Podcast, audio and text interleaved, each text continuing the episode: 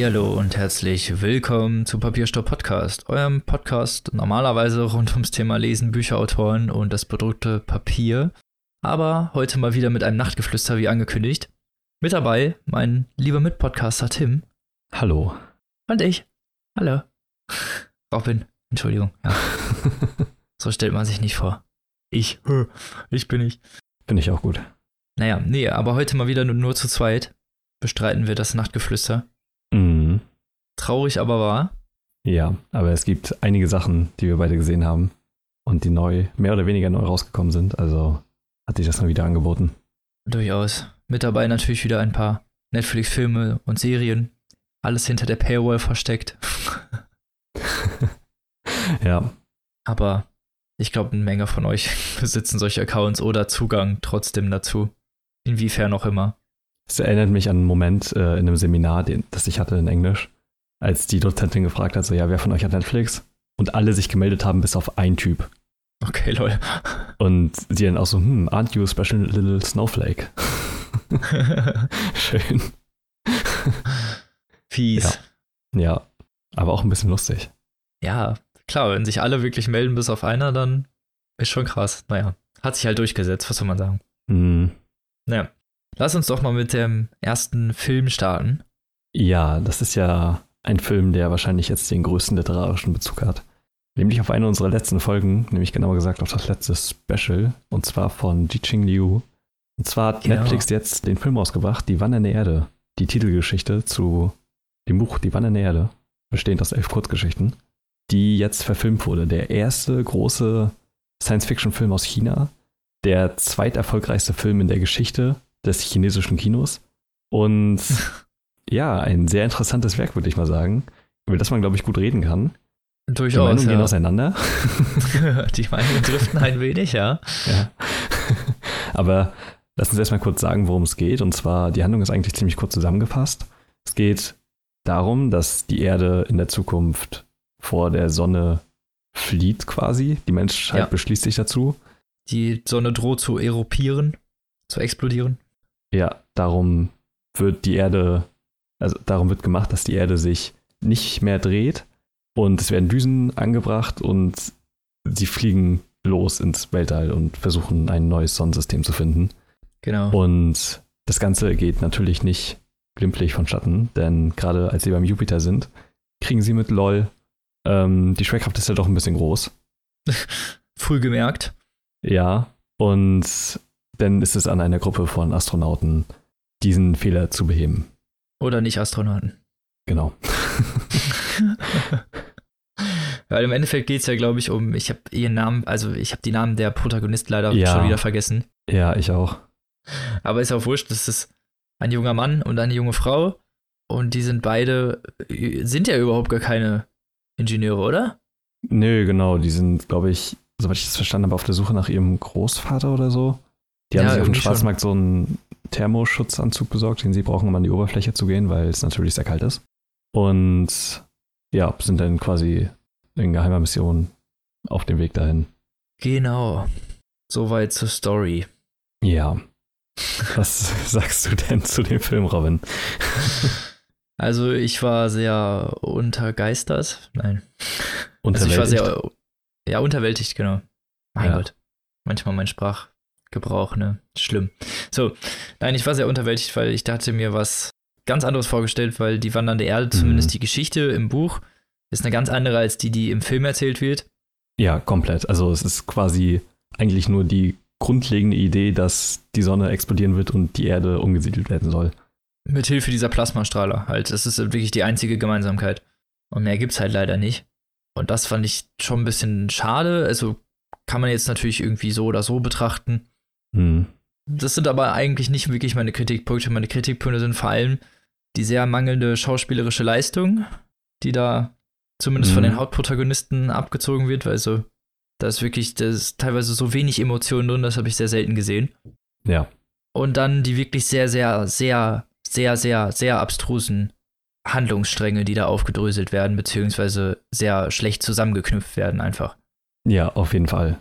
Ich, ich will hier gar nicht anfangen von äh, Spoilern, weil, Ja. ne, vielleicht will man den Film ja noch schauen, aber im Endeffekt sind da schon so sehr, sehr krasse Unlogiken drin. Also da kann mir jeder erzählen, was er möchte. Das ist unlogisch an vielen Stellen und irgendwie sehr Auf gewollt. Also es wirkt halt extrem gewollt. Und dadurch, was halt, also was ich sehr schlecht fand, war der Kontrast zwischen dem wissenschaftlichen Ansatz der Bücher, die ja wirklich Mhm. zumindest irgendwie recherchiert wirken, auch wenn das natürlich klar übertrieben und epochal Ja, ja, aber auch gar nicht machbar ist, aber- also man, man hat ihm das in dem Moment geglaubt, als man es gelesen hat. Genau. Da geht man doch, also da ist einfach ein gewisser Grad von Realismus und der geht in dem Film so komplett verloren irgendwie. Ja.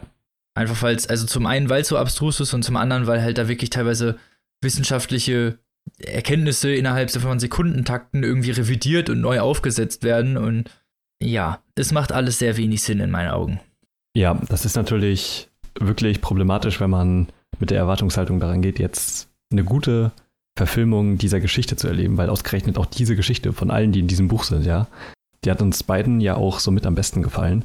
Ich finde auch eine Ja. hervorragende Geschichte. Ja. Die an sich zu verfilmen, finde ich schon mal schwierig, weil sie selber ja eigentlich keine Handlung hat. Also die Geschichte ist ja vielmehr so ein Gedankenexperiment und eine Beschreibung von dem, was passiert, wenn das eben mit der Erde geschieht. Es ist ja auch nur eine Kurzgeschichte, klar. Genau, und es geht ja eigentlich viel mehr um die Situation als um die Menschen.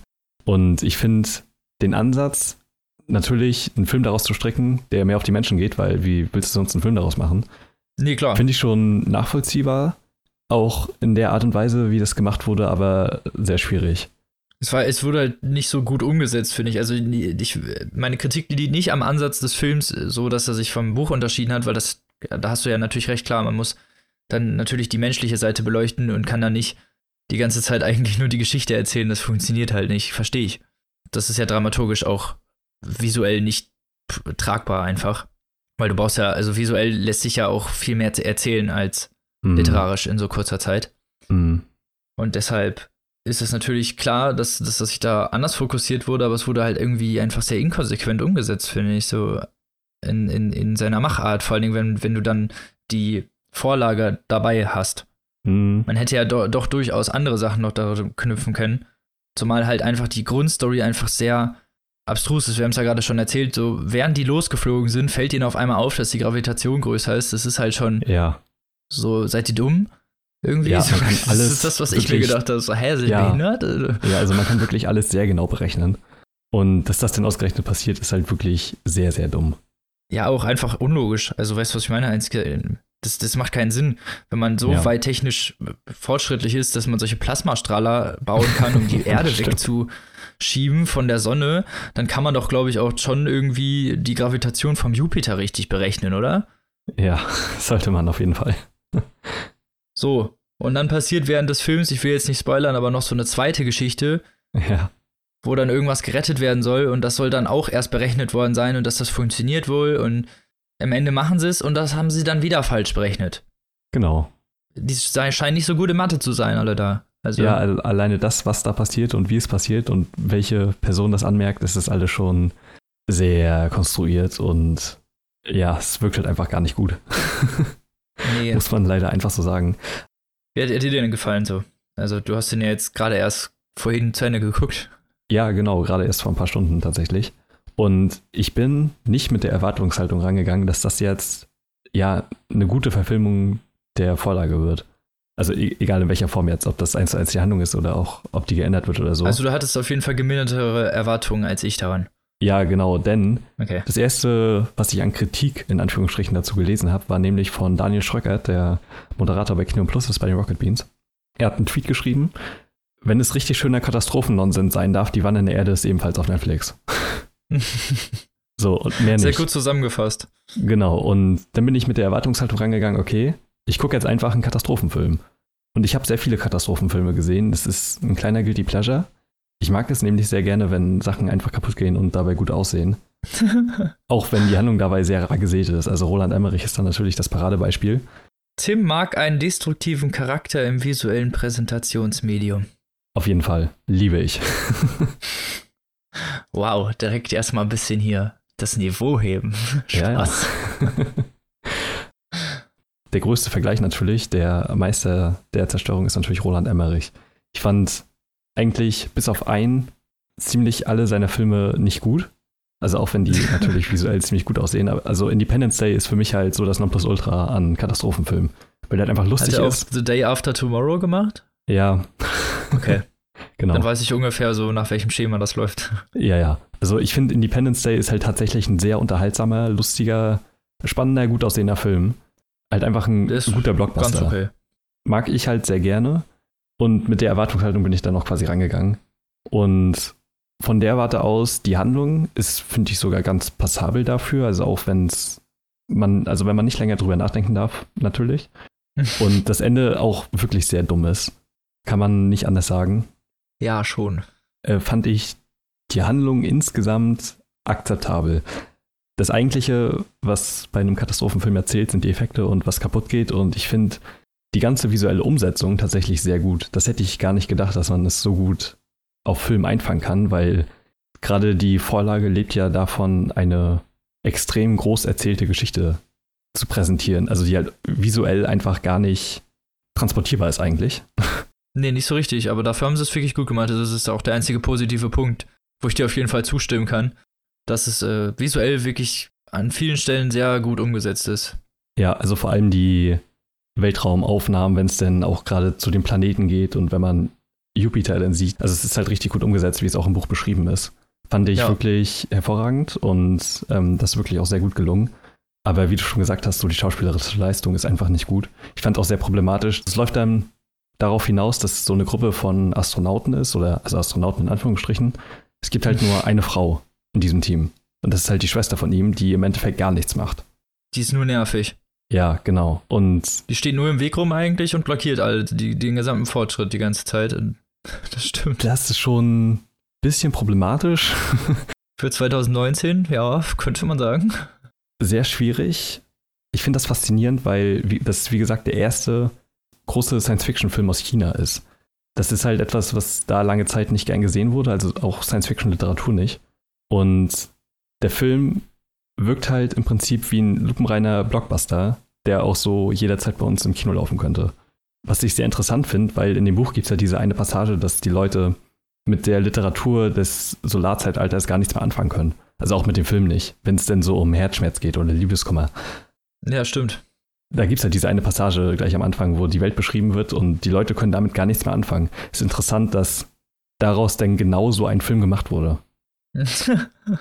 Der halt wirklich, Stimmt. also der ist wirklich furchtbar pathetisch teilweise, extrem kitschig, Oh. gerade wenn es denn um die Geschichte mit dem Bruder seiner Schwester und dem Vater kommt, der halt in einer ja, Raumstation ganz ist. schlimm auch äh, die, die aufgesetzten Action-Szenen am Ende, wo man, wo die einfach nur irgendwo hinfahren, damit sie am Ende in Gefahr geraten können. Ja, genau, es ist alles wirklich furchtbar kitschig und rührselig. Dann wartet natürlich die Brücke auch genau, bis sie am Ende angekommen sind, bis sie abbricht. Also da sind wirklich, also die Action-Klischees sind wirklich zahlreich und alle erfüllt. So. Das ist eigentlich ein Film, der komplett unseren Sehgewohnheiten entspricht. Ich finde das sehr interessant. Für so einen unterhaltsamen, lustigen Abend durchaus angebracht. Das einzige Problem ist, es gibt ihn nicht auf Deutsch. Der ist mittlerweile auf Spanisch, mit spanischer Synchro, halt Mandarin mit äh, Untertiteln oder die englische Fassung, die eine absolute Mm. Frechheit ist. Gott. Da Die müssen hab wir ich vielleicht mal kurz drauf zu sprechen kommen. Das, es geht einfach gar nicht klar. Ich habe eine Szene versucht auf Englisch zu gucken. Was ist da denn passiert? Ey, ich weiß nicht, was das war. Ne? Das hat natürlich, muss ich vielleicht dazu sagen, das hat mir natürlich vielleicht auch ein bisschen Emotionen nochmal extra geklaut, weil ich habe die englische Synchro geguckt. Oh lol, echt? Ja, ich habe Okay, die Leute hier, die wollten das nicht auf Mandarin gucken. Okay. Deswegen muss ich da, obwohl wir natürlich trotzdem Untertitel anschalten mussten, also wirklich gebracht hat das nichts, aber nein. Also das Englisch war wirklich, äh, also die Synchro ist so unglaublich grottenscheiße. Also die ist wirklich komplett schlecht. Boah. Also noch selten so eine schlechte englische Umsetzung gesehen. Also das, das Tonstudio, was dafür verantwortlich ist, sollte sich schämen. Ja, es ist halt wirklich so. Also fürchterliche Schauspieler. Es ist nicht mal annähernd lippensynchron so und auch das, was gesagt es ist, es fühlt sich alles einfach falsch an. Es ist, also die Untertitel unterscheiden sich auch ganz krass von dem, was dann gesagt wird. Da kommst Ja. du dann komplett durcheinander. Auf Mandarin verstehst du es wenigstens nicht. Wenn Ja, dann auf genau. Englisch da irgendwas steht und dann steht in den Untertiteln was komplett anderes, dann bist du, dann bist du erstmal total verwirrt. Hm. Weil du eigentlich nur die Untertitel, die Deutschen liest, um zu gucken, dass du alles verstanden hast im Endeffekt. Aber eigentlich liest du die ja nur zur Überprüfung und nicht richtig. Weißt du, was ich meine? Also du liest ja, also wenn du auf Englisch guckst, liest du die ja nur als Begleitung. Hm. Und bei Mandarin konzentrierst du dich halt dann nur auf die Untertitel und dann ist das, glaube ich, auch ähm, immersiver oder besser, sich zumindest anzugucken. Ja, also ich habe den halt auf Mandarin mit Untertiteln geguckt, weil ich schon sehr viel Schlimmes über die englische Synchro gehört habe und mir die deswegen gar nicht erst gegeben habe. Und ich glaube, das ist ja, auch besser so. also, falls ihr euch den Film angucken wollt, ist halt wirklich ein, wie Tim schon gesagt hat, ein sehr flacher Katastrophenfilm. Hat halt seine kurzen Momente, ist aber wirklich nur für den kurzen Unterhaltungsabend geeignet. Also, falls ihr wirklich irgendwie einen tollen, philosophischen, pathetischen, keine Ahnung, irgendwie tiefgreifenden Film gucken wollt, guckt nicht das. Also. Ja, lest lieber die Geschichte, die ist in jedem Fall ja, lesenswert. Genau. Dann lest lieber das Buch, das ist viel besser. Aber ja, ja, für so einen, wie gesagt, für so einen entspannten, keine Ahnung, Abend, wo man dann sich wirklich einfach nur berieseln lassen will von irgendwas und vielleicht auch nicht so viel nachdenken möchte, ist die wandernde Erde der Film zumindest schaubar. Ja, genau. Ich will nur noch mal kurz anmerken. Ich finde es sehr gut, die Entwicklung, dass jetzt mehr, also potenziell mehr chinesische Filme zu uns kommen, weil wir das normalerweise einfach gar nicht mitkriegen. Generell asiatische Kultur. So, ich hier letztens, was hatten wir? Ähm, Kingdom. Das ja, ist koreanisch, glaube ich. Genau, das ist koreanisch, ja. Auch wahnsinnig gut. Finde ich auch gut, dass es so langsam ein bisschen sich mehr vermischt, weil irgendwie seit, keine Ahnung, seit wie vielen Jahren haben wir Globalisierung und seit wie vielen Jahren vermischt sich vor allen Dingen amerikanische, europäische genau. Kultur miteinander und die asiatische oder die, äh, ja, doch die asiatischen östlichen Länder stehen da immer so ein bisschen neben. Und es gibt so, so, so eine Trennung irgendwie, habe ich teilweise das Gefühl, und das finde ich irgendwie doof. Weil genau so ist es ja, genau das ist ja das Tolle eigentlich an Globalisierung, dass sich Kulturen vermischen und dadurch so ein interessanter, äh, ja, so eine interessante Mischung entsteht. So. Ja, genau. Und es ist halt wirklich krass, was für ein gigantischer Filmmarkt China ist. Das habe ich dir gerade schon mal gesagt. Das, der Film hat insgesamt 700 Millionen Dollar weltweit eingespielt. Und von diesen 700 Millionen alleine 693 Millionen in China. Das Boah, ist halt, das ist was sind das für krass. Zahlen? Also, das ist also halt anscheinend gehen die öfter ins Kino oder da gibt es irgendwie vielleicht andere Verbreitungsmöglichkeiten. Ich weiß es echt nicht. Das habe ich mich irgendwie auch schon gefragt, als du das erzählt hast. Hm, also erstmal gibt es natürlich mehr Menschen, so ja, okay, rein zahlmäßig. Und ich weiß halt sehr wenig über die chinesische Filmindustrie. Also ich kenne ein paar chinesische Filme, gerade die ja, John Woo-Filme und also es sind halt meistens so Martial, Arts-Kram. Ähm, mm, genau. Aber ansonsten, ich weiß halt nicht, was gerade populär in China ist irgendwie. Man kommt, man ich kenne nur so freakige Sachen. Ja, genau. Tokyo Gore Police und äh, genau. Robo Geisha und sowas. Itchy the Killer, das Übliche. Ähm. Ja, richtig guten, trashigen Sachen. Ja, genau. Aber das ist halt ein guter Schritt auf jeden Fall, dass jetzt auch populäre Filme von da hierher kommen. Ich begrüße das sehr. Ja, finde ich auch gut. Das ist eine gute Entwicklung, finde ich auch, weil wir dann ja auch mal andere Thematiken zu sehen bekommen und auch andere ja, Macharten vor allen Dingen. Die mhm. asiatische Filmkunst ist ja, unterscheidet sich ja doch zumindest an vielen Teilen von unserer. Vor allen Dingen, was so die, sagen wir mal, klassischen Ideale und ähm, Bilder angeht, die so ja. präsentiert werden ich finde es auch immer sehr erfrischend, irgendwie japanische Filme oder halt chinesische oder koreanische Filme zu sehen. Das ist halt mal was komplett anderes irgendwie und ich finde das cool, dass sich so das vermischt, weil ich denke mal, vor allen Dingen, wenn es dann in Zukunft vielleicht ein bisschen mehr Vermischung dieser Arten gibt, weil sonst ist es bisher immer Hollywood oder asiatisch gewesen. Ja. Und vielleicht gibt es dann ähm, demnächst öfter mal Kooperationen oder irgendwas in der Richtung. Und dann könnten sehr interessante Mischmasche dabei rauskommen, glaube ich. Mm, ich glaube, das ist mittlerweile auch schon so ein bisschen angekommen. Ich habe gehört, John Wick 3, ich habe ihn noch nicht gesehen, ich will ihn aber unbedingt sehen. Ich habe halt gehört, dass das sehr viele Martial Arts Anleihen hat von The Raid oder so beispielsweise. Also, dass das jetzt auch visuell schon so angekommen ist, dass nicht alles immer totgeschnitten sein muss und halt nur so für ja, ein okay, Frame. Und also keine Wackelkamera und dass das Bild auch mal länger als irgendwie zwei Sekunden stehen bleiben kann. Also da sind die John Wick-Filme eigentlich ziemlich weit vor, was die Action angeht. Und ich glaube, das ist jetzt so eine langsame Entwicklung, die man da beobachten kann. Ja. Ja. Ist auf jeden Fall interessant. Ja, aber so viel zum Die wandernde Erde. Kommen wir zum nächsten interessanten Thema, auch Netflix. Oh ja. Wir werden nicht gesponsert. ja. Und zwar Tuka and Birdie. Genau. Tuka and Birdie ist eine Serie der Bojack Horseman Zeichnerin, glaube ich. Genau, von Lisa Hannawald die für das Produktionsdesign quasi verantwortlich ist. Also sie hat die Figuren und die ganze Optik entworfen. Das merkt man auch relativ schnell. Ja, auf jeden Fall. Die Serien sehen sich sehr ähnlich, haben aber eine ganz andere Prämisse. Ja, auf jeden Fall. In der Serie geht es um, ja, Tuka und Birdie. Tuka ist ein, also sie sind beide ungefähr Anfang 30, glaube ich, so wie ich das mitbekommen habe. Ja, genau. Ja. Ende ihrer 20er. Genau, und Tuka ist ein Tukan. Und sie ist sehr kurz angebunden, sehr energisch und sehr selbstbewusst. Bisschen aufdringlich, sehr, Genau. auf, sehr selbstbewusst, genau. Und Sehr Bertie ist halt laut. so ein bisschen das Gegenteil. Sie lebt in einer Beziehung und sie haben beide zusammen gewohnt und Bertie ist mit ihrem Freund zusammengezogen, deshalb musste Tuka aus der gemeinsamen Wohnung ausziehen. Und Kommen wir erstmal so ungefähr dazu, was die Serie ausmacht. Ich glaube, das zeigt sich schon im Intro oder in den ersten 30 Sekunden. ja, Das ist halt schon mal zum einen der Artstil, der halt wie bei Bojack Horseman gehalten ist, aber dann nochmal eine Spur lucider, bisschen transzendentaler nochmal, so ein bisschen mm, abgedrehter, könnte man sagen. ja, Wenn man es kunstwissenschaftlich ausdrücken möchte, impressionistischer. ja, genau. Und dadurch schon mal zumindest visuell sehr aufsehenerregend, finde ich. Also ich mag den Artstil von Bojack Horseman und insgesamt der ganzen Serie sehr gerne. Obwohl er ein bisschen Fall. abgeflacht ist, so, können, so zumindest gegen andere Produktionen. Genau deswegen mag ich den, weil er irgendwie nicht so ein bisschen minimalistisch ist, sagen wir es mal so. Ja, es hat halt so seine eigenen Qualitäten. Also wir sprechen ja jetzt gleich nachher noch über die Unglaublichen zwei, was Genau. natürlich auf einem komplett anderen Niveau ist, aber Jo. man muss ja immer gucken, was die Serie denn sein will und was die erreichen will. Und ich finde, Tuka und Bertie ist visuell eine der krassesten Serien, die ich bisher wahrscheinlich jemals gesehen habe. Also die ich auch, Serie ja. zwingt dich förmlich, dahin zu gucken und nicht auf dein Handy zu schauen, weil einfach jede Sekunde irgendwas Abgefahrenes passiert. Also rein visuell. Ja, auch das ist so teilweise wie so ein Wer- wo es Walter-Bild irgendwie. Überall ist Ja. irgendwas im Hintergrund. Das ist wirklich sehr vollgepackt. Mm, Irgendwas passiert halt immer. Alleine wie visuelle Sachen eingebunden sind, so in die tatsächliche Welt. So wenn irgendjemand irgendwas sagt und dann kommen da Buchstaben aus ihm raus und die sind aber wirklich in der Welt dann. Also Ja, genau.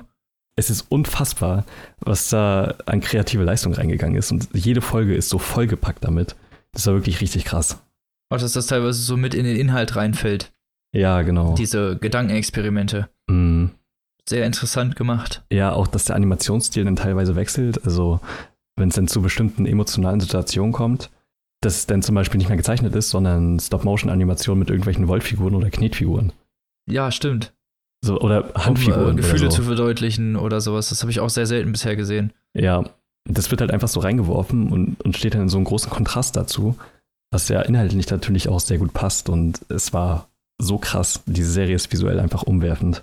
Genau. Aber kommen wir mal zum Inhalt. Die ist nämlich auch inhaltlich sehr umwerfend, finde ich. Ja, Denn es geht bei den beiden, also vor allen Dingen, was so die Serie ausmacht, ist, dass die beiden realistisch sind. Ich kann es nicht besser Mhm. sagen. Sie wirken Mhm.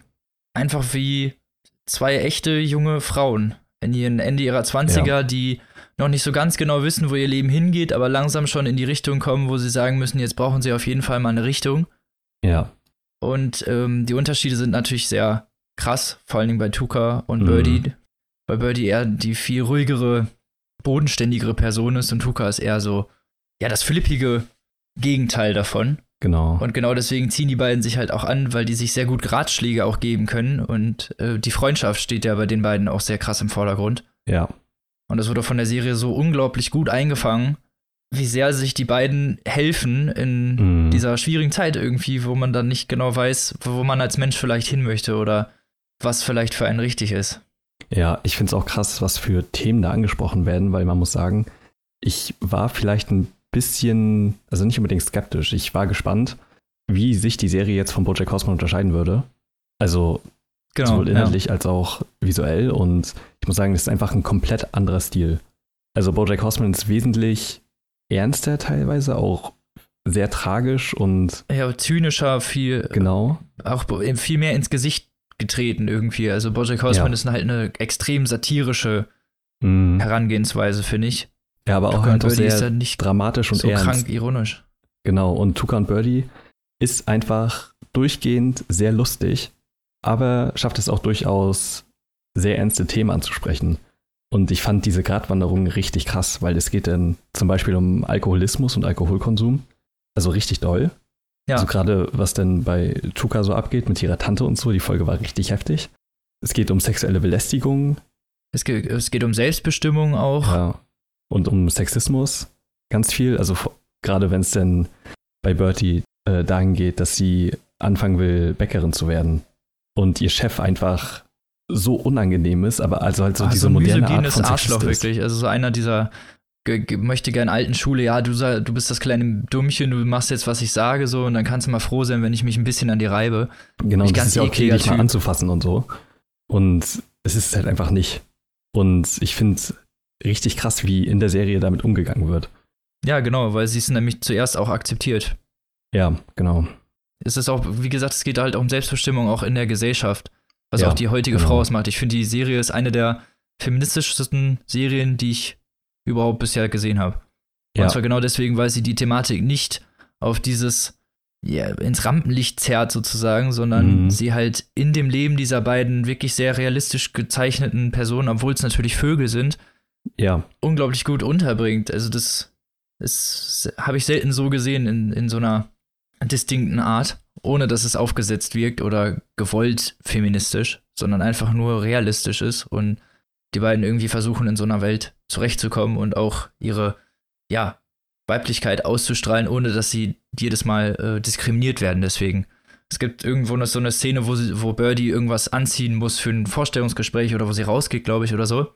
Mhm. Und sie stellt sich halt, während sie das raussucht, vor, was auf der Straße passiert und wie die ganzen Typen sie angaffen werden, so und was da gesagt wird. Und das, alleine diese Szene fand ich einfach sehr krass, wie es schon in ihrem Kopf abgeht, weil es durch die Erfahrung so dermaßen geprägt ist, dass sie weiß, dass sie eigentlich so nicht aus dem Haus gehen kann. Und zwar nicht, weil sie es selber nicht möchte, weil sie möchte unbedingt dieses Kleid anziehen, sondern weil sie Angst vor der Reaktion der Gesellschaft hat, vor allen Dingen der Männer. Mhm. Und das sind wirklich harte, reale, fassende Themen, die aktuell sind und uns ja auch als Gesellschaft momentan betreffen. Ja, ganz genau. Und das ist einfach so gut, wie das verpackt ist und wie das auch dargestellt wird. Das sind halt wirklich sehr greifbare alltägliche Situationen. Auch zum Beispiel in ihrem Büro. Da gibt es ja diesen einen Hahn, natürlich ist er ein Hahn, Dirk, der halt einfach so das Sinnbild so von toxischer Maskulinität ist. Ja, da glaubt er, jede Frau interessiert sich für ihn und er ist halt der geilste Hahn im Stall. Ja, und er ist halt so übelst der unangenehme maskuline Mensch und eine bisschen abgeschwächte Form davon ist halt der Chef von Bertie, also der, der Bäcker, der das ein bisschen subtiler macht und so mehr so ein Predator-Verhalten hat, habe ich das Gefühl. Also der die halt so immer anfasst und das ist alles hart unangenehm, aber man lässt es dann gerade noch so durchgehen, obwohl es eigentlich überhaupt gar nicht klar geht. Das finde ich noch die schlimm, also das finde ich halt die schlimmere Art davon, weil so dieses, ja, ich mache ja nicht wirklich was, so ist es ja leidenschaftlich so, aber man weiß ganz genau eigentlich, dass es sexuelle Belästigung ist. Ja, genau. Und das ist halt viel alltäglicher und kann in der Form, glaube ich, einer Frau in jeder Ecke passieren oder in jedem Job äh, potenziell. Das Schlimme ist, dass solche Typen sich ja dann auch gerne mal noch als, ja, nicht, zumindest nicht als misogyn betrachten. Die, die glauben ja. ja. auch noch, sie tun was Gutes oder es wäre auf jeden Fall nicht falsch, das zu machen und das wäre auf jeden Fall auch nicht irgendwie sexistisch oder so. Das finde ich das Allerschlimmste daran, dieses. Ja, genau. Dieses fehlende Hinterfragen seiner eigenen Taten, sondern so dieses, ja, musste mal aushalten, ist ja eine Frau, aber gleichzeitig sagen, ja, nee, mhm. also äh, Frauenrechte sind mir schon wichtig. Dieses Hippokratische, das gibt es bei ganz vielen Männern, die sich halt hinstellen und dann sagen, ja, ich bin natürlich für Frauenrechte, aber dann in jeder Situation irgendwie Frauen beschützen und sich überall hinstellen und sagen, ja, das Dummchen muss schon irgendwie beschützt werden. Ne? Da gibt es echt so viele von. Das verpackt die Serie sehr gut. Ja, auch die vorletzte Folge, die dann an dem See spielt und da so ein Kindheitsereignis von Bertie ja durchlebt wird nochmal und das nochmal genau beleuchtet wird, das ist auch, die Serie ist halt so krass. Die Folge ist so heftig. Ja, es wird auch nur mit Kontrasten in dem Fall ja. gearbeitet. Sie ist dann alles schwarz-weiß und mhm. es ist wirklich ziemlich düster auch teilweise gemacht. Also wirklich auch mit ihren eigenen Erfahrungen, vom, wie sie damit zurechtkommt. Und dann ja. erfährt man auch teilweise, wie so ihr Charakter so überhaupt erst zustande und wie diese ganzen selbst, also Unsicherheiten auch zustande gekommen sind, die sie so ein bisschen prägen. Ja, genau. Und das ist tragisch zu beobachten, finde ich. Ja, und wirklich das alles, was wir jetzt erzählt haben, sind eigentlich sehr ernste, aktuelle gesellschaftliche Probleme und die werden halt einfach mit so viel Humor verpackt. Extrem verspielt, halt auch wie, wie ich da vorhin schon gesagt habe, so ein bisschen, so ein bisschen impressionistisch, fast mhm. dadaistisch, könnte man sagen. Ja. Aber gerade dadurch brilliert das irgendwie, finde ich, so dieses Ausgeflippte. Finde ich auch. Ich finde, äh, die Serie kriegt eine unglaublich gute Mischung hin aus Humor mit ernsten Themen, aber halt auf eine ganz andere Art und Weise als Bojack Horseman. Und gerade das finde ich halt sehr gut. Und man muss auch mal lobend erwähnen, dass der Stab hinter der Serie auch sehr divers ist. Es sind äh, es ist ein sehr ausgeglichenes Verhältnis von männlichen, weiblichen Regisseurinnen und Autoren, die die Serie gemacht haben und auch der die ganzen Sprecher. Es sind sehr viele asiatische Amerikaner, Afroamerikaner, und das ist krass, wie umfangreich diese Serie ist und auf was alles wie selbstverständlich quasi geachtet wird. Eigentlich sollte so alles aussehen. Wenn wir jetzt gerade nochmal auf die Wanne in der Erde zu sprechen kommen, ist halt das genaue Gegenteil davon. Ja, merkt man, finde ich, auch dem Film an.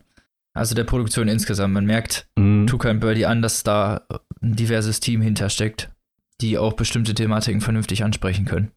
Genau. Sind auch Worüber wir noch gar nicht geredet haben, ist über Speckles.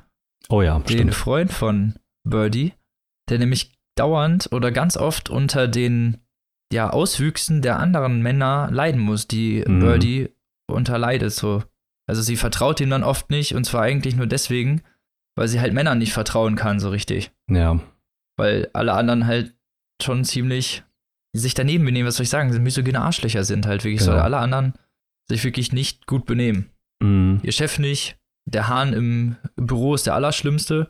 Ja. Und Speckles kriegt das schon so ein bisschen zu spüren eigentlich. Der ist eigentlich ein vernünftiger Typ. Der versucht ja wirklich eine vernünftige kommunikative Basis aufzubauen. Der ist mhm. nicht Herrschaft, also der ist nicht übervorteilend, der ist nicht verurteilend, der ist nicht äh, irgendwie archaisch oder herrschend oder so. Ja. Das ist ja eine wirklich ausgeglichene Beziehung, finde ich, zwischen den beiden und das hat die Serie auch sehr gut, finde ich, verpackt. Definitiv. Es geht ja natürlich auch um Sexualität beispielsweise. Und ich finde, das, das ist einfach so realistisch ja aufgeführt, wie sowas in dem Alltag verpackt wird, was das auch mit einem selber macht und wie das denn überhaupt miteinander zu vereinbaren ist, so ungefähr. Und das, also das ist alles sehr abstrakt. Man muss die Serie ja, sehen, ich auch. selber erfahren. Wo auch dann über die sexuellen Themen geredet wird, finde ich, ist es auch so ein, wie soll ich das sagen, so ein, eine entspannte Umgangsart. Ja mit dem ganzen Thema. Es ist nicht so dieses, oh, Sex oder oder das wird direkt so auf diese schmutzige Ebene. Ganz oft in vielen Ebenen wird Sex direkt so auf dieses, ja, demütigen, herrschenden Fleischeslust heruntergebrochen und genau. das wird da gar nicht so gemacht. Da ist Sex einfach was ganz Normales, was zum Alltag so dazugehört und worüber man auch ganz normal miteinander reden kann. Also es ist einfach realistisch und vernünftig gemacht. Und worüber wir auch noch nicht geredet haben, ist, dass in der Serie sehr viele Brüste vorkommen. Ja, das stimmt. Auch in jeglicher Form irgendwie. Genau. Und die das irgendwie nicht versucht wird, sexistisch oder sexuell irgendwie umzusetzen. Das habe ich so in der ja. Art sehr selten gesehen. Weil normalerweise Game of Thrones, keine Ahnung, man kann jetzt mhm. sehr viele Sachen nehmen, das, das, was mir als erstes einfällt. Da wird das halt eigentlich nur benutzt, um halt, jo, noch ein bisschen Sex mit reinzubringen. In diesem Fall, bei Tuka und Birdie, ist das eigentlich normal. Also die ziehen sich dann zum Beispiel ja. aus, wenn sie zu Hause sind, so, weil es ja normal ist, so, ne? Oder genau. auch wenn die Freundin dabei ist einfach mal kein Shirt zu tragen. Und das finde ich auch gut, diese entspannte Umgangsart mit äh, nackten weiblichen Oberkörpern, weil ich finde, dass das gesellschaftlich immer noch sehr krass, ja, ja. ja so, so ein Thema für hinter der Tür ist, weißt du, was ich meine? Oder hinter verschlossener Tür, so nach dem Motto, im Freibad gibt es ja auch immer noch Leute, die, die sich dann beschweren, wenn Frauen sich oben ohne irgendwie sonnen, wo ich mir halt denke, so, why? Weißt ja, du, was ich meine? So diese, diese Sexualisierung überhaupt generell des, der Weiblichkeit wird da einfach ein bisschen rausgenommen und das ist einfach nett gemacht. Und finde ich für die heutige Zeit ein wichtiges, ein wichtiges Thema, was dann auch mal so beleuchtet wird. Ja, alleine dadurch, wie die Brüste überhaupt eingebaut sind, das fängt ja schon im allerersten Bild, also quasi im ersten Frame des, des Intros an. dass das Haus ja, Brüste gut, hat. So, oder Tuka kommt dann mit so einem Schwimmreifen rein, der dann so aussieht wie ein Flamingo und der hat auch Brüste. Und äh, keine Ahnung, es ist einfach überall zu sehen. Und dadurch findet so eine, also einerseits so eine Desautomatisierung statt, wenn man das im Alltag nicht hat. Es wird einem ein Spiegel vorgehalten, weil man damit konfrontiert wird, weil das eben einfach nicht Alltag ist und man sich dann eigentlich fragen kann, ja, warum denn nicht? Also, warum ist das, was ich dann sehe, eigentlich nicht überall so?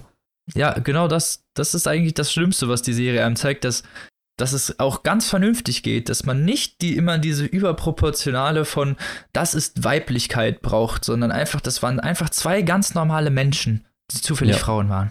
Ja, ge- genau. Und das ist ganz selten, finde ich, in Serien. Und das ist gesellschaftlich schon irgendwie ein bisschen tragisch, finde ich. Ja. Ja, also ich glaube, man kann raushören, wir können die Serie sehr empfehlen. Auf jeden Fall, ja. Absolute Empfehlung. Sie hatten zehn Folgen, die ungefähr 25 Minuten gehen. Man muss sich vielleicht ein bisschen reinfinden. Ich habe so ein, zwei Folgen gebraucht, bis ich so ein bisschen verstanden habe, in welche Richtung die Serie wollte, aber dann geht's echt ganz gut. Ja, man muss auf jeden Fall erstmal klarkommen, weil man von diesen visuellen Eindrücken einfach erschlagen wird. Und Ja, das stimmt. wenn man daran aber erstmal gewöhnt ist und also die Serie lohnt sich auch öfter zu gucken. Ich habe die jetzt tatsächlich zweimal gesehen, einmal alleine und einmal mit Telle zusammen. Und das ist krass, was einem auffällt beim zweiten Gucken. So, also du hast in jeder Kann Folge noch irgendwelche Details oder dann kannst du dich halt mal auf andere Sachen konzentrieren, die im Hintergrund abgehen. Und es passiert so viel. Überall ist irgendein Witz verpackt. Das ist wirklich unfassbar. Ja, ist wirklich eine tolle Serie. Können wir nur komplett empfehlen. Ja.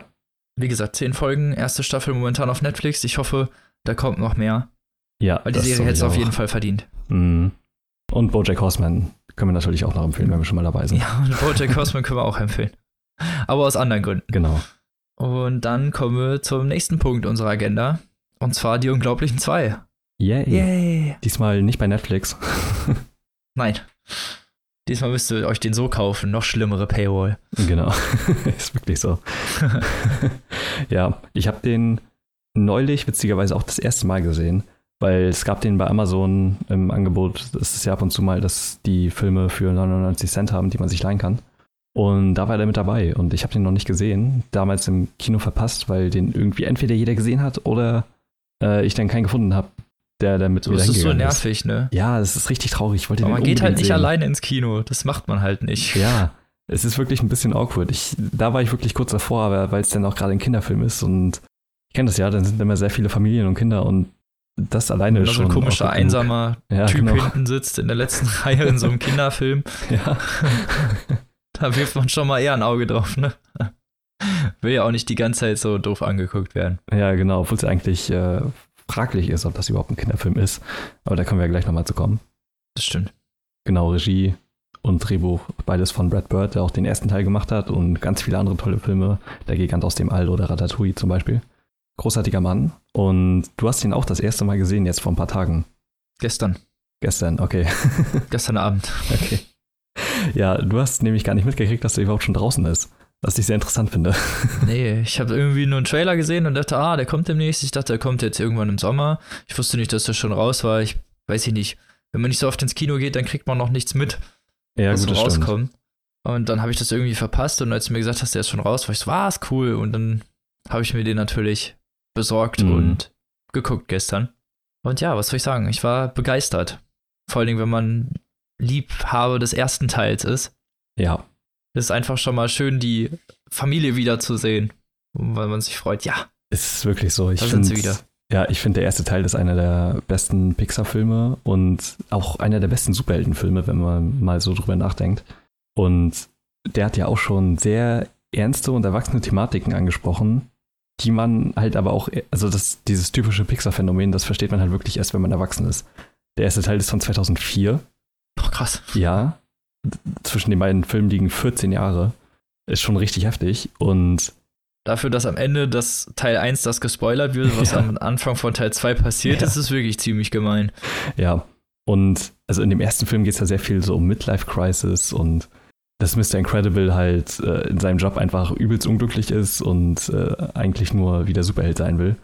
Ja, auch Unterdrückung der Kräfte bei den Kindern ist das ja auch so, Genau. dass Flash dann seine Kräfte und Violetta ihre Mhm. Kräfte nicht benutzen dürfen. Ja, genau. Und das sind eigentlich wirklich voll die ernsten Thematiken, die auch visuell echt krass aufbereitet werden. Also dieses triste, beige die ganze Zeit am Anfang, richtig heftig. Ultra gut Aber inszeniert. was dann irgendwann ersetzt wird, vor allen Dingen auch durch dieses farbenfrohe Kostüm, was dann als erstes rauskommt und dann das erste Gespräch und es ist einfach eine sehr, also auch ein sehr krasses Setting so insgesamt. Ja. Die, ja, die Umgebungen, die da präsentiert werden, sind einfach krass. Mhm. Ja, ist auf jeden Fall so. Der ist krass. auch extrem gut gealtert. Den kann man sich auch heute noch hervorragend angucken. Und äh, der sieht auch visuell auch heute noch sehr gut aus. Also von den Figuren und Das ist dafür, dass er von CGI und 2004 ist, So. Ja, unglaublich gut. ja, genau. Und jetzt der zweite Teil setzt praktisch direkt am ersten an und verfolgt aber dieses Mal hauptsächlich äh, Mrs. Incredible, die ein Angebot bekommt von einem reichen Typen, nachdem die Superhelden ja verboten wurden, jetzt wieder damit anzufangen und in ein besseres Licht zu rücken. Quasi ein Öffentlichkeitsmanager, wenn man so will. Und Genau. genau, das ist so die grobe Rahmenhandlung. Und sie soll dann so das neue Gesicht werden. Darf man das schon erzählen? Ja. Und Okay, äh, ja, genau, Okay, Mr. Incredible bleibt dann zu Hause, muss auf die Kinder aufpassen und es gibt dann so ein bisschen den Austausch zwischen den klischeehaften Geschlechterrollen. Und natürlich auch ein bisschen das Hadern damit, aber da kommen wir Mhm. gleich noch zu, würde ich sagen. Genau. Aber die Geschichte an sich und ich finde, der Film an sich sind halt wirklich sehr gut gemacht. Ja. Also, das ist die gewünschte zweite Fortsetzung, so wie ich das gewollt hätte. Schade, dass es 14 Jahre gedauert hat im Endeffekt, Ja. aber man will sich ja nicht beschweren. Gut Ding will Weile haben, ne? ja, das stimmt. Und da wartet man lieber 14 Jahre, als nach vier Jahren irgendeinen Mucks zu kriegen, den keiner sehen will. Ja. Und ich finde, es war genau die, wie gesagt, die genau die Fortsetzung, die man sich gewünscht hat. Natürlich jetzt digital aufgebessert, so, also teilweise die Sachen sehen so unglaublich gut aus, Ja. Ja. dass, dass teilweise nur durch bestimmte Animationen überhaupt noch klar wurde, dass es überhaupt nicht mehr, also dass es noch überhaupt animiert ist. Der Unterschied oder die Immersion ist wirklich sehr hoch da mittlerweile und also ich sehe also man kann wirklich noch kaum Unterschied irgendwie feststellen zwischen realen Faktoren und diesen Animationsstil, vor allen Dingen was so Wasser angeht und Ja. Das ist halt richtig krass. Auch generell die ganze. physikalische Effekte. Genau, auch die Umgebung. Das war halt, als ich den Film angefangen habe und da gibt es ja gleich am Anfang diese große Verfolgungsjagd. Und Ja. da, ich habe mich so geärgert, den nicht im Kino gesehen zu haben, weil ich glaube, das wäre so geil gekommen. Genau das habe ich auch gedacht. Ich war kurz davor, bei meinem Fernseher den 3D anzuschalten, weil ich kann so, kann ja so Ja, 3D schon, ne? extra anmachen. Hm, Weil das sah so krass aus, das wäre, glaube ich, echt gut gekommen im Kino. ja, das glaube ich halt auch. Es ist sehr schade, äh, dass es nicht so sein sollte, aber der Film wirkt halt auch so. Also der ist einfach visuell richtig krass auf höchstem technischen Niveau. Das ist wirklich heftig, wenn man sich nochmal die alten Pixar-Filme anguckt. Ich finde, die sehen auch heute noch ziemlich gut aus, bis auf Toy Story 1. Also ich finde Toy Story generell Oh, optisch nicht so nice, aber Toy Story 1, du merkst wirklich, das war so der erste Film, der komplett computeranimiert wurde. Und der sieht halt Also aus wie ein, sehr wenig im Hintergrund irgendwie, da Ja. merkt man das. auch wie sich die, also wie die Animationen sind und so, das sieht halt aus wie ein PlayStation 2 Spiel oder so. Ist halt nicht so gut gealtert, wenn auch inhaltlich natürlich über alle Maßen erhaben. Aber die Unglaublichen 2 sieht so gut aus. Es war so toll, sich den einfach anzugucken. Ja. Es war auch schön, einfach mal wieder die Familie zu sehen, wie ich das vorhin schon gesagt habe. Man freut sich einfach, dass es endlich weitergeht. Ja, genau. Und es geht natürlich, auch da werden wieder sehr viele aktuelle Themen aufgegriffen. Nicht nur, dass die Frau halt den Superheldenkram machen darf und äh, Mr. Incredible dann halt zu Hause bleiben soll, sondern es geht da auch um Medienkonsum generell, würde ich sagen. Weil der Bösewicht, beziehungsweise der erste Bösewicht, wenn man so will, ist ähm, ja jemand, der darauf bedacht ist, dass die Leute, also beziehungsweise der technische Gerätschaften dafür benutzt, um die Leute zu manipulieren. Und das ist ja etwas, was aktuell da eigentlich nicht sein könnte. Das stimmt, ja. Wie es manipuliert wird halt. Genau, fand ich sehr krass. Ich habe eigentlich echt nicht damit gerechnet und fand, dass er da auch sehr gut, also dass er deshalb dem ersten Teil eigentlich in nichts nachsteht. Weil im ersten Teil, wenn man sich den nochmal genau anguckt, der Bösewicht, ja, im Prinzip ist es einfach nur ein verrückt gewordener Fan, der einfach zu fanatisch ist. Und das heute durchaus eigentlich Der einzige der Superheld wer- werden will, damit er der einzige Coole ist, der die Leute rettet. Ja, und also das ist eigentlich etwas, was heute viel eher der Fall ist, wenn man sich jetzt mal Videospiel, die Community anguckt und so, dass ähm, Leute wollen, dass einem alles gehört quasi und sie genau wissen, was eigentlich besser ist. Diese toxische Videospielkultur personifiziert er eigentlich richtig gut, muss man mal sagen. Das stimmt. Er ist so ein gängiger Internet-Troll. ja, ganz genau. Wie diese ganzen Themen jetzt so im zweiten Teil mit aufgegriffen werden, neben den ganzen Spaß natürlich, also auch alleine das Baby ist natürlich ein Highlight. Jack Jack. Ja, großartig. Auch die Frau, die die Anzüge macht, ist äh, fantastisch wieder. Und ein rundum gelungener Film, würde ich sagen. Auch generell, die, wie die aus, also wie die sich bewegen, auch die Ja, ne? Gesichtsanimationen fand ich, waren beeindruckend, auch wie man, die Gefühle der beiden sieht, wenn sie miteinander sprechen. Irgendwie, es gibt eine Szene, wo die beiden miteinander hadern, weil sie dann wieder anfangen muss zu arbeiten und er muss zu Hause bleiben. Und du siehst richtig in seinem Gesicht dieses, er, er möchte sich für sie freuen, wäre aber natürlich trotzdem gerne lieber der, der jetzt das Sagen hat und der vorgeschickt wird. Mhm. Aber so dieses, ja, leicht egoistische, was er dann zurückstellt und ja dann doch seine Rolle irgendwie versucht zu akzeptieren, das finde ich, ist irgendwie nett gemacht halt. Dieses Ja. Ausbrechen aus ihren Rollen.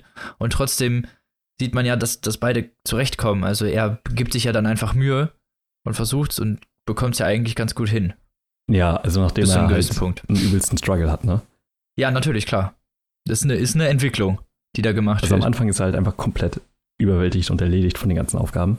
Allein wie er dann versucht, äh, Mathe nochmal zu machen. Großartig. Mathe, man kann doch nicht Mathe ändern. Ja.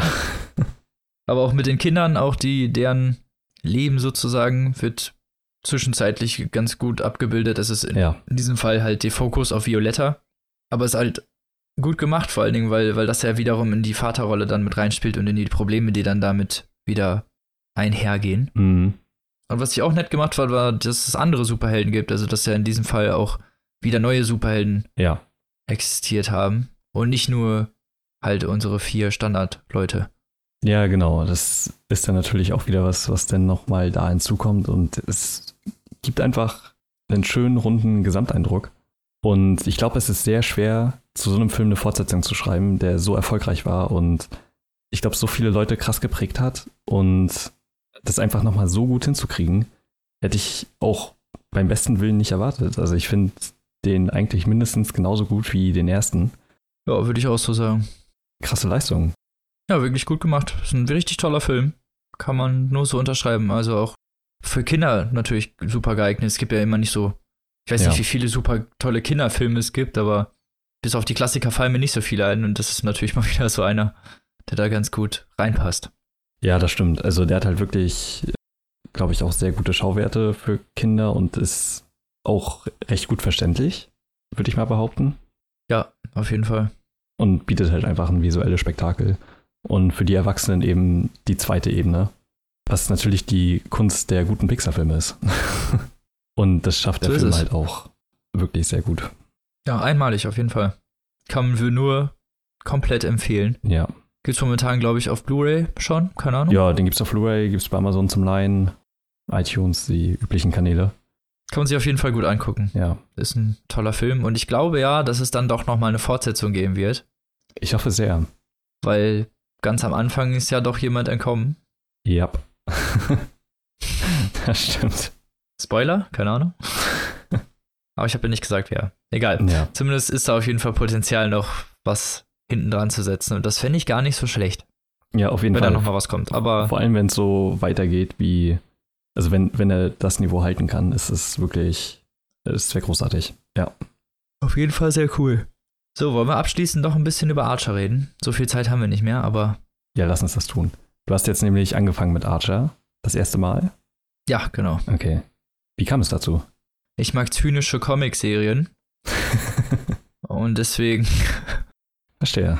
habe ich irgendwas geguckt und dann wurde mir das empfohlen und wenn also ich muss ja sagen, der Algorithmus zum Vorschlagen funktioniert bei Netflix leider doch ziemlich gut. Und fast immer, wenn der mir irgendwas vorschlägt, ist dann doch, wenn ich das gucke, bin ich dann doch begeistert. Und bei Archer war es nicht anders. Aber worum geht's in Archer, falls ihr das nicht kennt? Ist ein eine Parodie eigentlich auf James Bond, wenn man es genau nimmt. Mhm, genau. Archer ist ein, also Sterling Archer heißt er, ist ein Geheimagent, geheim in Anführungsstrichen, der bei ISIS arbeitet, einer Privatorganisation, die für die Regierung und andere Leute Aufträge erledigt. Genau. Leute befreit, irgendwen umbringt. Ja, Das Such ist dir was den aus. üblichen Agentenkram. Genau. Und Archer ist dabei halt so der Abklatsch eines 50er Jahre Geheimagenten. Ja, Typus. Frauenverachtend, ja, geldverschleudernd, Mama-Komplex habend, ja, alkoholliebend. alkoholliebend, drogenliebend, Ja, eigentlich ein sehr großes Kind. ja, Mit Waffen. Genau. Genau. Und in der äh, Organisation, seine Mutter leitet die Organisation, wieso man dann vielleicht auf dieses Mutter-Sohn-Zeug kommen Mhm. könnte. Und daneben arbeiten noch seine, ja, Agenten, Ja, genau. Also gibt ja Kollegin noch so einen- Lana. Genau. Und noch so ein Ensemble an ein paar anderen Leuten, Ja. die ich jetzt, glaube ich, hier mal einfach mal nicht aufführe oder da später mal drauf komme. Ja, genau. Ich glaube, das also sind ein paar feste Nebencharaktere quasi, die auch in fast jeder Folge auftreten. Würde aber, glaube ich, zu lange dauern, jetzt alles zu beschreiben. Ja, auf jeden Fall. Zumindest sind das in den ersten Staffeln, ich glaube in den ersten vier oder in den ersten fünf, noch, ja, einfach kurze Geschichten über Einsätze eigentlich. Und dabei halt gepaart mit doch sehr satirischen, perversen, lustigen und abgedrehten Zwischenszenen, die Mhm. da halt diese Serie, also die halt überhaupt die ganze Serie ausmachen. Großteil der Serie ist halt dann doch äh, auch Archers Witze, misogyne Witze über irgendwelche Leute. Ja. Auch diese harte Art, wie er dann damit umgeht oder was er teilweise halt von sich gibt. Es ist natürlich ein Witz, es ist so ein bisschen wie Stromberg gucken. Jeder weiß halt so, das ist nicht ernst gemeint. Ja, das stimmt. Aber ich finde, bei Archer ist das nochmal, ich weiß nicht, ich kann den Humor eigentlich gar nicht in Worte fassen. Man muss das wirklich miterlebt haben. Und ich glaube, man muss sich auch ein bisschen dran gewöhnen, wenn man es das erste Mal guckt. Ja, es ist so eine stumpfe Zynik irgendwie, aber gleichzeitig gepaart auch mit so einem etwas simplen. Ja, auf jeden Fall. Aber halt auch wieder ein bisschen tiefergehend, alleine wie die Running Gags da etabliert werden. Dieses, wenn er irgendeinen Namen sagt und derjenige aber nicht antwortet, hier Lana. Lana. und er dann immer lauter wird. So, weil er denkt, man, er, er wird nicht gehört. So, klar. Die ignorieren ihn natürlich einfach nur. Und so, es gibt einen Haufen davon. Und ich liebe es richtig doll. Diese ganzen, auch wie sich die Running Gags dann entwickeln, es bleibt da natürlich nicht dabei. Wenn er Tinnitus hat zum Beispiel und dann immer in sein Ohr fest und irgendwelche komischen Geräusche macht. Ja, klar. ja, genau. Und so- sowas, es entwickelt sich einfach immer mehr. Es wird irgendwann etabliert und dann wird damit gebrochen. Aber halt auch erst nach ein paar Ja, Staffeln. auch generell, wenn irgendwer was von ihm will oder irgendeine weibliche Person, denkt er generell, sie will halt erstmal Sex mit ihm haben, so. Und so, Lana, für sowas haben wir jetzt keine Zeit. ja, stimmt, genau. Und denkt halt auch immer, dass er der heißeste von allen ist irgendwie. Mm. Und dass er der begehrenswerteste ist, das ist halt einfach so witzig. So ein völlig übersteigertes Ego, so. Ja, er ist halt übelst narzisstisch. Und ich weiß nicht, ich finde den Humor so krass präzise. Es ist natürlich auch viel, also es sind natürlich viele erwachsene Thematiken dabei, sehr viel Gewalt. Also die Serie ist unglaublich gewalttätig und sehr viele Drogen. Also wie viel Kokain da geballert wird teilweise, das kann ich nicht mal in Worte fassen. Mhm. Also ist schon eher etwas für die ältere Generation.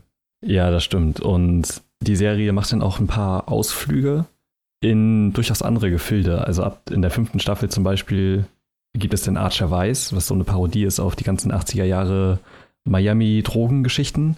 So ein bisschen Miami Weiß und Scarface und sowas.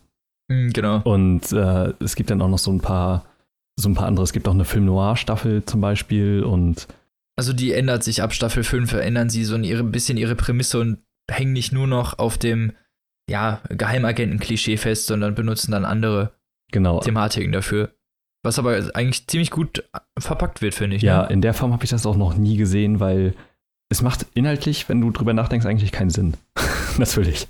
Weil es ist, das sind genau nee, die gleichen Leute, Fall. die dann auf einmal in einer anderen Zeit sind, aber es wird dann irgendwie doch so verpackt, dass das auch in die größere Handlung reinpasst irgendwie. Ich kann das gar nicht so beschreiben. Man muss das halt wirklich mal sehen.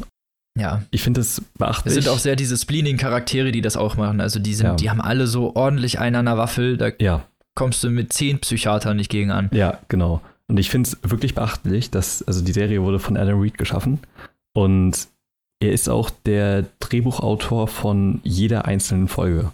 Also meistens, Ach, meistens alleine, ab und zu auch noch mit irgendwelchen Co-Autoren, aber das ist so krass. Ich komme darauf gar nicht klar, weil wie kann ein Okay, Mann das, dass man sich sowas alles ausdenken kann, das ist echt krass. auch das, wie er dann einfach seine Gags und so weiterentwickelt und neue entwickelt und äh, das, das ist einfach nur richtig krass. Und die sind halt wirklich gut. Also, das sind, also klar, das ist auch viel Klamauk, muss man zugeben. So, das ist, ne, sicher nicht der tiefsinnigste Humor, den man je gesehen hat, Mhm. aber es ist halt witzig. So. Ja, genau. Also es erfüllt seinen Zweck durchaus. Ja, und es kommt jetzt demnächst, Ende des Monats sogar, die neue Staffel Asher 1999 raus, die zehnte Staffel. Und nach dieser Staffel wird Adam Reed auch die Serie verlassen. Und es steht noch nicht fest, ob es dann noch weitergeht ohne ihn oder ob die Serie dann noch beendet wird. Wenn der jedes, jede Folge alleine geschrieben hat, dann wahrscheinlich nicht. Ja, ne? es also, würde ich auch für sehr, sehr schwierig halten, den Ton noch mal so zu treffen. Ich finde aber krass, dass das in zehn Staffeln nicht ein Moment langweilig wurde oder sich wiederholt hat. Nee, auf keinen Fall. Die machen, also klar, das sind Running Gags, die immer wieder dabei sind, Ja, aber klar. es wiederholt sich inhaltlich auf keinen Fall und die Witze ev- evaluieren sich auch immer. Es ist also, die entwickeln sich auch teilweise von den Personen her selbst. Also teilweise am Anfang, glaube ich, ist da eine dabei, die ist immer so der fetten Witz Ja. als Person ja, im Endeffekt. Genau. Das wird aber irgendwann aufgelöst und dann ist sie nur noch die Blöde, die keiner leiden kann. So. Also Mhm. da, die Jokes drehen sich teilweise. Ja. Und die Leute verändern sich dann auch. Also teilweise natürlich auch auf den Humor extra hingetrimmt. Ja. Genau. Aber es ist irgendwie ziemlich unterhaltsam, finde ich. Also kann man echt gut gucken. Ja, und die Dialoge sind halt einfach on point geschrieben. Ne? Ich finde es auch echt. Ich, ich weiß nicht, wie man das hinkriegt, dass zwischen Szenenwechseln die Dialoge ineinander übergehen. Also meistens sagt dann ja irgendjemand was, dann gibt es einen Schnitt und das ist eine Antwort auf diesen Dialog, aber es ist mitten in einem anderen Dialog, in einer anderen Situation mit anderen Charakteren. Ja, stimmt. Das ist aber bei jedem einzelnen Szenenwechsel so. In jeder Folge. So, das ist, ich verstehe es einfach nicht. Das finde ich halt richtig krass und ich mag den Animationsstil sehr gerne. Ja, das stimmt. Da haben wir noch gar nicht drüber geredet. Genau, also der Animationsstil ist sehr simpel gehalten, da bewegt sich meistens nicht so viel und Auch die Animationen an sich der Charaktere wirken leicht hölzern. genau, der ist halt sehr limitiert, aber das Ganze sieht optisch so aus wie so ein 50er-Jahre-Comic. Ein 50er Jahre Werbe-Pin-Up Ja, genau. Und ich kann man, für Suppen. genau, also zumindest die, die Figuren. Teilweise wirkt es auch so, als wenn in der Umgebung irgendwie Bilder reingefotoshoppt, so ungefähr. Ja, das stimmt. Aber das wirkt alles so organisch und natürlich irgendwie und ich kann mich daran immer nicht satt sehen. Ich liebe diesen Stil so doll, ne? Also auch die, Ich auch. das Character Design Das und so wirklich ist wirklich on point. Ja. Die haben auch eigentlich nur so vier oder fünf Gesichtsexpressionen, aber es reicht halt, weil das auch so gut, also es ist wirklich sehr gut synchronisiert. Ich guck's auf Deutsch, ich weiß nicht, ob du es auf Englisch guckst. Ja, ich hab's auf Englisch geguckt. Ja, ich guck's auf Deutsch. Ich finde die Synchros unglaublich gut gelungen und kann die Serie wirklich nur empfehlen. Also vor allen Dingen für was Lustiges natürlich, so was, wenn man, keine Ahnung, Family Guy oder American Dad oder sowas alles schon durchgesuchtet hat, Ja. ist, glaube ich, Archer eine sehr gute Anlaufstelle. Ja, Archer war auch so eine Serie, die habe ich, glaube ich, nachdem ich Futurama durchgeguckt habe, angefangen. Und also ich habe sowohl Futurama einfach komplett weggesuchtet, als ich die Serie angefangen habe. Also ich habe den Tag angefangen, Futurama geguckt und bin schlafen gegangen, so ungefähr, und das zwei Wochen lang oder so. Und Oh Gott. ja, es war, es waren harte Zeiten. Nein. Ja, Futuramas Liebe, ne? ja, es ging einfach auch nicht anders. Und bei Archer war es ähnlich. Das, die Serie hat irgendwie einen- so einen krassen Sog und Suchtfaktor. Man kann eigentlich gar nicht aufhören, das zu gucken. Also, weil die Folgen gehen auch nur so 20 Minuten und es ist halt einmal so lustig und unterhaltsam und ähm, man will eigentlich immer wissen, wie es weitergeht. Das stimmt. Ja, die habe ich auch Genau. ziemlich schnell weggeguckt. Ich bin auch noch zumindest gerade momentan mittendrin und freue mich auch noch, dass ich Folgen vor mir habe. ja, So. Ja, aber können wir auf jeden Fall empfehlen. Also die ersten neun Staffeln bei Netflix. mm, unbedingt angucken. Ist, glaube ich, auch ein Netflix-Original, keine Ahnung. Nee, nee, nee. Glaube ich nicht, nee. es ist kein Netflix, Netflix oder so. Aber ist alles bei Netflix so. Ja, Genau. Und das waren unsere Themen für dieses Nachtgeflüster. Da sind wir jetzt am Ende, würde ich sagen, ne? ja, genau. Genau. Waren ja aber ein paar gute Sachen, finde ich, die wir einbringen konnten. Ja, es waren sehr interessante Filme und Serien dieses Mal. Auf jeden Fall. Genau. Und dann wünschen wir euch eine schöne Woche. Lest, guckt, zockt was Gutes. Und wir hoffen, ihr konntet euch vielleicht ein paar Empfehlungen hier holen. Genau. Genau. Und dann nächste Woche hören wir uns wieder mit drei Büchern. Ganz normal. Mhm. Da bist du vielleicht bei mir, Tim. Oh Mal ja. gucken. Für das direkt bei mir aufnehmen. Ah, Immersionsbreaking und so. Nein. genau. Und bis dahin eine schöne Woche und äh, tschüssi. Tschüss.